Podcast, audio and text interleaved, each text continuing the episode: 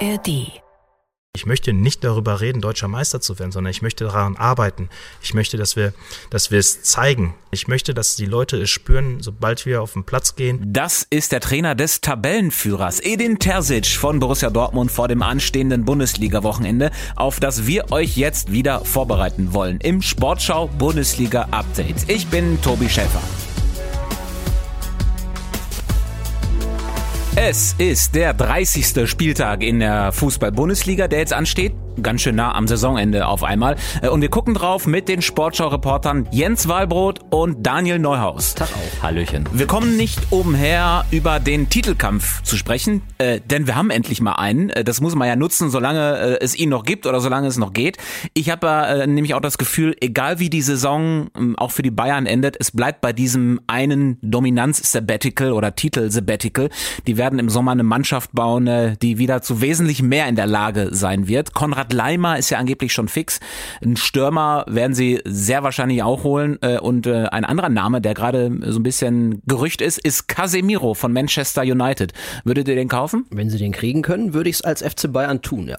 Ja, kann man nicht viel falsch machen, ist halt wieder tief ins Portemonnaie, so ein bisschen Luxus shoppen, egal was ich äh, im Winter und im Sommer ausgegeben habe, jetzt gebe ich wieder mehr Geld aus für dann die richtig große Lösung. Also durchdacht ist es nicht, finde ich. Aktuell müssen sie auf jeden Fall mit dem leben, was sie haben äh, und sie müssen einen Punkt auf Borussia Dortmund aufholen. Dortmund spielt Freitagabend in Bochum und die Bayern am Sonntag gegen Hertha. Und zur Einstimmung auf diese Partie kam direkt mal Uli Hoeneß vorbei an der Säbener Straße. Das war das Bild quasi der Woche. Unterhielt sich auf dem Trainingsplatz sehr lange mit Thomas Tuchel. Ähm, er ist also nach wie vor der Mann beim FC Bayern, dessen Wort ja wahrscheinlich am meisten Gewicht hat. Wie ist das einzuschätzen? War das ganz klar lanciert, weil er auch weiß, dass das alle sehen und was das für eine Wucht bedeutet? Ich habe kein Bewegtbild gesehen. Also ich kann nicht sagen, ob es so Szenen gab wie so ein, so ein kleiner Kniff in die Wange oder so ein Tätscheln oder so oder ob es mehr Druck gab für, für Thomas Tuchel. Ist natürlich total symbolisch äh, der Alte vom Tegernsee kommt nochmal vorbei und äh, rückt die Dinge wieder richtig. Ähm, schon ein bisschen schräg. Quatsch, das war doch Zufall. Also ich finde, man muss äh, die Probleme beim FC Bayern ja eh differenziert betrachten. Es gibt äh, zum einen die Führungskrise um Oliver Kahn und Hassan Salihamidzic. Das werden sie jetzt nicht ad hoc lösen oder das ist natürlich auch nichts, womit du jetzt den kurzfristigen sportlichen Erfolg anhebst. Und es gibt dann eben auf der anderen Seite die Formkrise. Äh, was trägt jetzt so das Auftreten von Uli Hoeneß zur Bewältigung der Formkrise bei? Der wird sich ja wahrscheinlich auch nochmal kurz mit der Mannschaft Mannschaft unterhalten? Macht denen das äh, wichtiges Feuer unterm Hintern? Finde ich jetzt total schwer zu sagen, weil es, glaube ich, auch das Potenzial hat, zu mehr Verunsicherung beizutragen in der Mannschaft, ne? Weil es zeigt ja irgendwie am Ende auch, ähm, so richtig hat die Führungsetage, die am Ende auch den neuen Trainer verpflichtet hat, vielleicht gar nicht das Sagen beim FC Bayern. Ne? Also ich weiß nicht, ich, ich als Spieler fände das, glaube ich, strange, wenn der auf einmal da rumturnt. Ja, das ist schon so ein kleiner Kirmesauftritt und äh, Joshua Kimmich habe ich noch in den Ohren, der irgendwie, ich glaube, nach dem Main-Spiel sagte, wir brauchen hier nicht über irgendwelche Führungskrisen zu sprechen. Äh, wir müssen als Spieler das in den Griff kriegen und alles, was dich davon ablenkt, ist, glaube ich, kontraproduktiv und da ist, gehört so ein Besuch auf jeden Fall dazu. Die brauchen Ruhe in der Mannschaft, rund um die Mannschaft, ähm, sonst wird es wirklich schwierig mit dem Titel. Also ein Hauptgrund von Thomas Tuchel, abseits der Führungskrise, war ja zuletzt, er hat ja wirklich ganz oft betont, er hat das Gefühl, seine Mannschaft hat schon 70, 80 Spiele in den Knochen. Die scheint also müde zu sein, körperlich und geistig.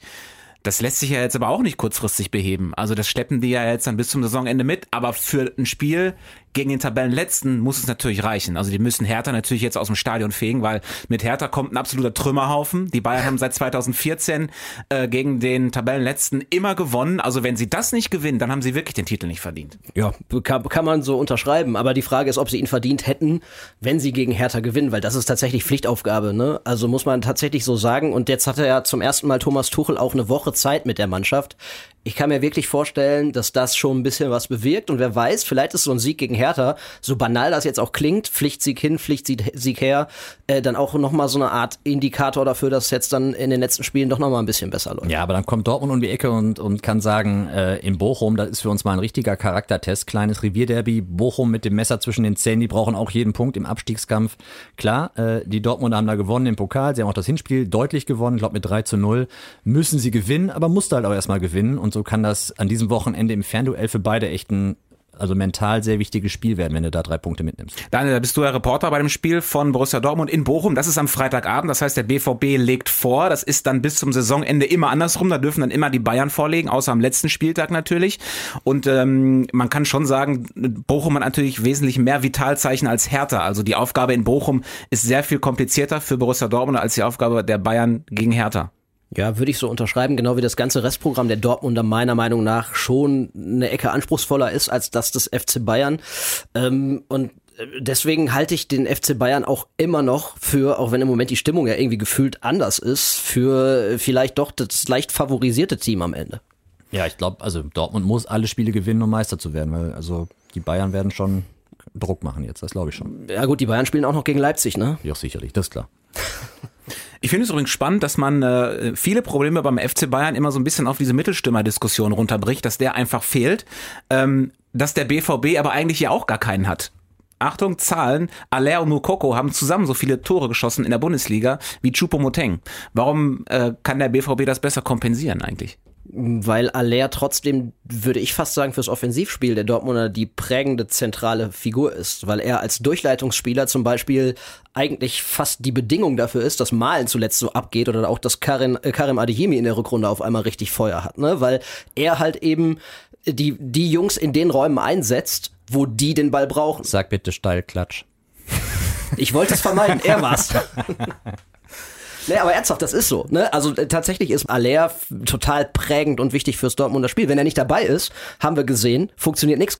Äh, ebenfalls enorm wichtig beim BVB ist Nico Schlotterbeck, der jetzt aber ähm, erstmal wieder verletzt ist. Ähm, sein Trainer Edin Terzic hat heute aber gesagt, es ist nicht so dramatisch wie zuletzt und er hofft, dass er nicht ähm, allzu lange ausfallen wird. Für Bochum fällt er aber auf jeden Fall aus. Der BVB wartet seit drei Partien auf einen Auswärtssieg und jetzt soll das ausgerechnet in Bochum gelingen. Äh, das es ist unbequem da. Ich würde sagen, der Platz und das Stadion brennen im übertragenen Sinne. Das wird auf jeden Fall, wird es schwierig werden, aber das äh, muss Dortmund egal sein jetzt. Also es ist nochmal so ein Ausrutscher auswärts wie in Stuttgart, ähm, dürfen sich die Dortmunder einfach nicht erlauben. Ich, äh, ich spekuliere hier nicht mehr, weil ich äh, in 50 Prozent der Fällen falsch liege, aber es ist ein wichtiges Spiel. Ich finde, ähm, der VfL Bochum kann aber, also wir müssen jetzt nicht unbedingt das Spiel gewinnen. Ich finde, die können damit im Punkt, glaube ich, sehr gut leben. Ähm, ganz im Gegensatz zu den anderen Teams unten im Tabellenkeller, da wollen wir auch nochmal genauer drauf schauen. Also Hertha haben wir auch drüber gesprochen. Ganz schwer, vor allem jetzt mit dem Spiel äh, beim FC Bayern. Dann der FC Schalke empfängt Werder Bremen. Das Restprogramm danach für die Schalker ist super schwierig. Jens, du bist ja dann bei dem Spiel jetzt gegen Bremen. Mhm. Gefühlt müssen sie das Spiel gewinnen. Was macht den Schalke-Fans denn Hoffnung, dass die Spieler das auch irgendwie äh, ja, verarbeitet bekommen? Den ganzen Druck, den sie jetzt damit mit sich rumschleppen? Ach, ich würde es, glaube ich, banaler angehen und sagen, Werder ist ein Team, wo Schalke das Potenzial auf jeden Fall hat, sie auf das eigene Niveau runterzuziehen, sage ich mal. Aber das ist ja maßgebend dafür, ob Schalke Spiele gewinnen kann oder nicht. Äh, Werder ist individuell nicht so stark besetzt wie beispielsweise Leverkusen oder Freiburg, wo es ja dann wirklich die Schwierigkeiten gab mit der Schalker Spielanlage. Werder, glaube ich, äh, ist da ein Opfer für. Das kann Schalke machen mit diesem äh, zweite Bälle-Ding, was sie ja dann zu Hause irgendwie versuchen umzusetzen. Und ich bin eigentlich der Meinung, dass Schalke das packen kann, aber das müssen sie halt auch, um wirklich noch äh, eine Chance zu haben. Die bleibt übrigens auch bei einem Sieg eher mal eine theoretische, wenn man sich die anderen Teams anguckt, gegen die die noch spielen so, ne? Aber weder, auch wenn es weder die Ergebnisse hergeben noch äh, die, die, der, die, der Restspielplan der Schalker, mein Bauchgefühl sagt mir, dass Schalke sich irgendwie zumindest in die Relegation retten wird. Und dafür müssen sie dieses Spiel gegen Bremen mal auf jeden Fall gewinnen, ähm, denn drumherum sieht es irgendwie stabiler aus. Ne? Also die Stuttgarter in Augsburg Punkt mitgenommen ja, ist vielleicht so ein Ding, was dir am Ende hilft, weiter ungeschlagen unter Hönes. Ähm, Spielen jetzt gegen Borussia Mönchengladbach. Ja. Das ähm, Kannst auch gewinnen. scheint aktuell eine einfache Aufgabe zu sein.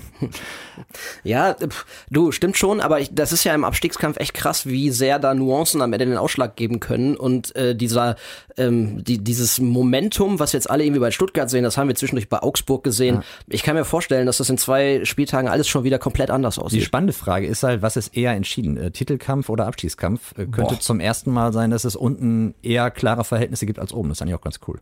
Schauen wir uns in Ruhe an. Alle Spiele äh, der ersten und zweiten Liga gibt's zum Hören bei uns in der Sportschau-App und diesen Podcast, den gibt's dann am Sonntag wieder. Danke Daniel, danke Jens. Sehr gerne. gerne.